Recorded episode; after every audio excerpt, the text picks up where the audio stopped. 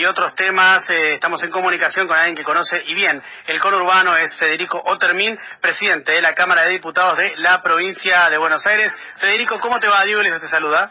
¿Qué tal, Diego? ¿Cómo estás? Buenas tardes para vos, para toda la mesa y la audiencia de la radio. Muy bien. Eh, primero, arranquemos por esto entonces, que yo eh, anunciaba como, como introducción.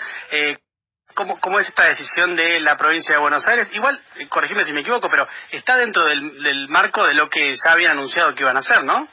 Sí, totalmente. A ver, digamos, lo que lo que hay que entender es el, el, el contexto eh, mundial en el cual estamos. Me parece que a veces la vorágine de la cotidianidad y en la cual está inmerso cada uno hace que tal vez perdamos de vista el conflicto mundial sin precedentes que estamos atravesando y que nos tocó a, eh, a, atravesar. En ese sentido, todo es elegir en, entre malas decisiones o entre decisiones que tienen consecuencias, digamos, lo planteamos de un primer momento, está claro que la cuarentena eh, es una salvación y es un problema en, en, simultáneo.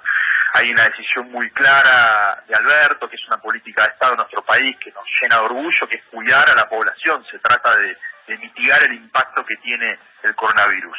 Por otro lado, sabemos que eh, una cuarentena rígida no puede ser, eh, eh, digamos, no puede ser eterna y hay que trabajar con mucho cuidado. Lo que nosotros planteamos no es que es una flexibilización, uh -huh. es importante plantearlo esto, digamos, sigue siendo la cuarentena lo mejor que podemos hacer y más en este momento que hay un aumento de casos, sobre todo en la ciudad de Buenos Aires, eh, en este momento es tratar de quedarnos en casa todo el tiempo que podamos eh, y eso es algo que lo seguimos planteando y con toda claridad y, y lo pedimos, digamos, hay que compatibilizar de qué manera nosotros podemos eh, garantizar el funcionamiento de ciertos sectores que son esenciales o, de ciertos sectores que pueden trabajar cumpliendo protocolos, eh, cuidando el tema del transporte público, que me parece que está claro del análisis que se puede hacer de la situación mundial, que es uno de los principales lugares en donde se puede, eh, digamos, contagiar este virus. Eh... Hay algunos eh, lugares eh, que obviamente eh, también vale la pena aclararlo, por si nos están escuchando y por la cuestión de las expectativas, que en el área del AMBA y en los aglomerados de más de 500.000 habitantes no se van a habilitar. Estos son los servicios de alojamiento, los servicios de peluquería y estética, la venta minorista de productos textiles, prendas, accesorios de vestir, calzado, juguetes, artículos de esparcimiento y deportes, servicios de comidas y bebidas, obviamente sí con entrega a domicilio, pero no eh, para, para poder eh, sentarse a comer, obviamente, eh, y bueno, otras otras actividades que, que, tampoco se van a poder. Eh, digo esto también para aclarar por gente si nos está escuchando que eh, se habilita muy poco, digo, no es que hay un cambio muy grande, ¿no? Sí, a ver, me parece que es muy importante entender una cuestión. En Argentina la cuarentena no fue empujada por la tragedia, sino que se tomó justamente esto me parece que es central. Se abrió una ventana temporal muy importante que permitió robustecer un sistema sanitario que en particular en la provincia de Buenos Aires estaba especialmente dañado y, nos permitió ganar tiempo muy valioso. En la provincia de Buenos Aires se están terminando de construir nueve hospitales exclusivamente contra el coronavirus, se eh, mejoraron el, el, sistema sanitario de la provincia, se están tratando de, de, poner en funcionamiento cinco hospitales que habían quedado abandonados eh, durante la gestión eh, anterior de la provincia. Digo, la verdad es que pudimos ganar tiempo eh, muy valioso de cara a, a lo que viene, que, que, sabemos que es una situación compleja y que se da esta tensión eh, que estamos, digamos, transcurriendo en estos días entre que un sector de la población ve que son pocos casos y quiere salir y necesita salir, eh, y también el consejo de los expertos que plantea que, digamos, es importante poder continuar con este pedido de quedarse en casa y también lo plantea muy bien el ministro de Salud de la provincia de Buenos Aires, Daniel Goyán, pequeños gestos que hacen la diferencia, que tiene que ver con el, guardar el distanciamiento social en los casos que no quede otra de salir, el lavado de manos y demás.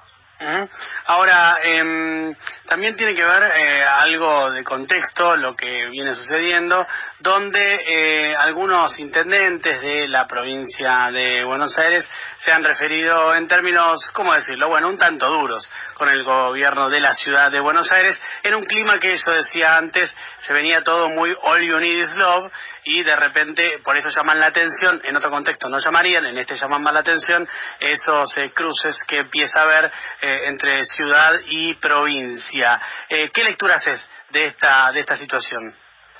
A ver, yo vengo de Loma de Zamora, muchos años compartidos ahí junto con Martín Zorralde, seguimos digamos, militando juntos y, a partir de ahí, digamos, conozco la realidad y el esfuerzo que hace un intendente. Lo que quiere un intendente, básicamente en este caso, es cuidar a su población y lo hace con pasión y, defiende cuidar a su distrito. Me parece que hay que verlo en, ese sentido, hay que desdramatizar. Yo entiendo el análisis político y es lógico y es válido. Yo me quedo con lo que planteó Alberto y Axel, que el AMBA es un continuo urbano, digamos. Hay que pensar la ciudad de Buenos Aires y el conurbano en su conjunto eh, un conjunto que tiene una desigualdad muy grande en términos de recursos entre la ciudad y la provincia eh, de Buenos Aires y, que hay una preocupación genuina en el conurbano por un crecimiento de casos muy importante que hay en la ciudad que coincide con una flexibilización. No decimos que los casos se dan por la flexibilización actual porque sabemos el periodo de tiempo, pero lo que sí queremos y además vemos en el conurbano que en muchos casos están directamente vinculados con eh, la ciudad de Buenos Aires o que trabaja en la ciudad de Buenos Aires, si vos abrís la ciudad de Buenos Aires, el conurbano es proveedora de mano de obra eh, directa de, la capital federal, eh, por decirlo con su denominación antigua. Entonces digo, hay una tensión ahí, me parece que lo que hay que hacer es trabajar en conjunto, hay que coordinar, Axel lo ha planteado en muchas ocasiones, tenemos toda la voluntad de coordinar con el gobierno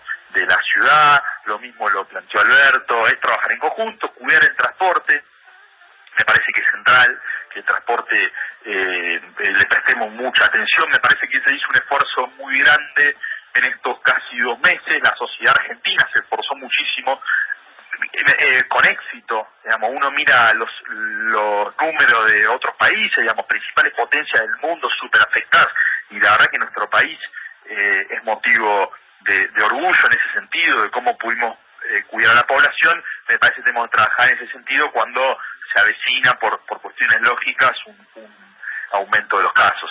Estamos hablando con Federico Termín, quien es presidente de la Cámara de Diputados de la provincia de Buenos Aires. Eh, Federico, entiendo por lo que decís eh, a ver, corregime si es equivocado el análisis, pero que la intención eh, del gobierno de la provincia de Buenos Aires, más allá de estos idas y vueltas, es eh, seguir trabajando con el gobierno de la ciudad de, Buenos Aires, más allá, repito, de estas cuestiones discursivas que se han venido sucediendo en los últimos días.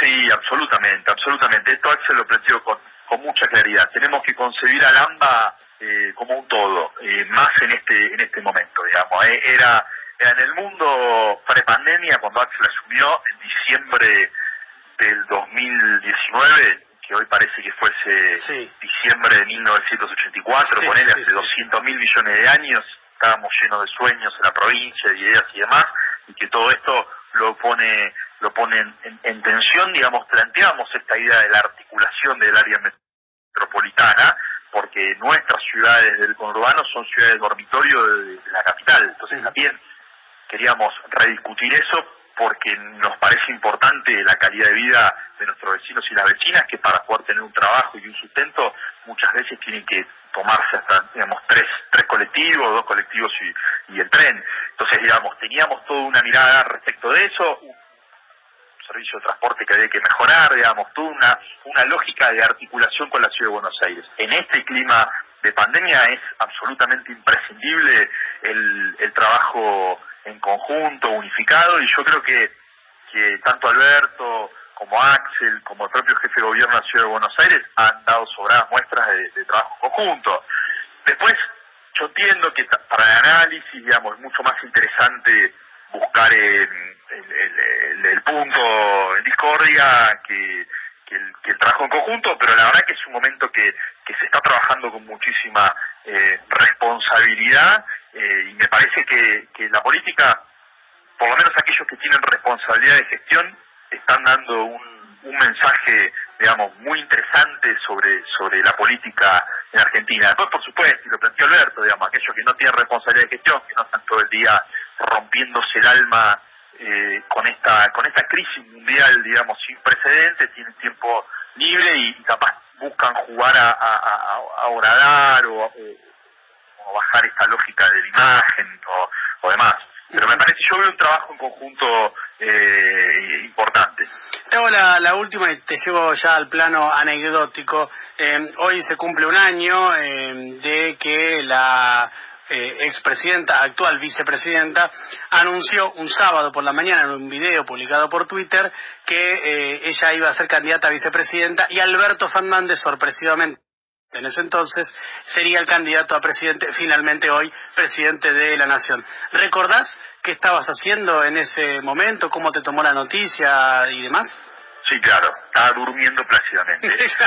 como cualquier persona de bien, como cualquier persona de bien un sábado a la mañana. Sábado mañana teníamos 200 mil millones de llamadas en el, en el celular, yo convivo era mi novia, flamante señora, puedo decir, sí. como como lo menos mi compañera, Sí. es eh, Daniela Vilar, que es diputada nacional, y, y teníamos 200.000 llamadas, porque además el día anterior había estado Alberto en Lomas, en una reunión con intendentes, y, y claro, digamos, la gente que cree, eh, familiares, viste, que dicen vos que estás en política, todo como que habíamos guardado el secreto, que habíamos estado con, y la verdad teníamos la más remota idea, y nos enteramos como todos, con Cristina, digamos, con un tweet y con un video de YouTube que cambió el rumbo de la historia, un gesto de ella realmente eh, maravilloso y que, y que realmente, eh, digamos, generó un, una, un, digamos, una, una cuestión súper interesante, digamos, un, un desbloqueó algo que estaba ahí medio trabado y ella lo pudo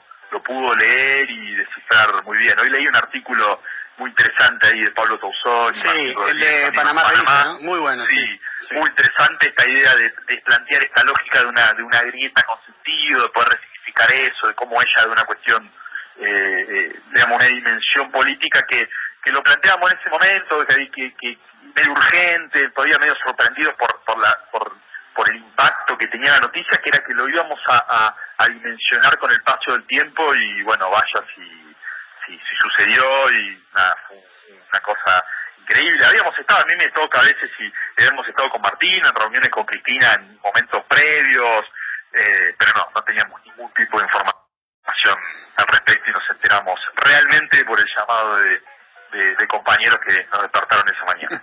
Es Federico Termín, que habla con nosotros, presidente de la Cámara de Diputados de la provincia de Buenos Aires. Federico, gracias por la entrevista. Diego, abrazo grande, hermano. Un abrazo, que esté muy bien.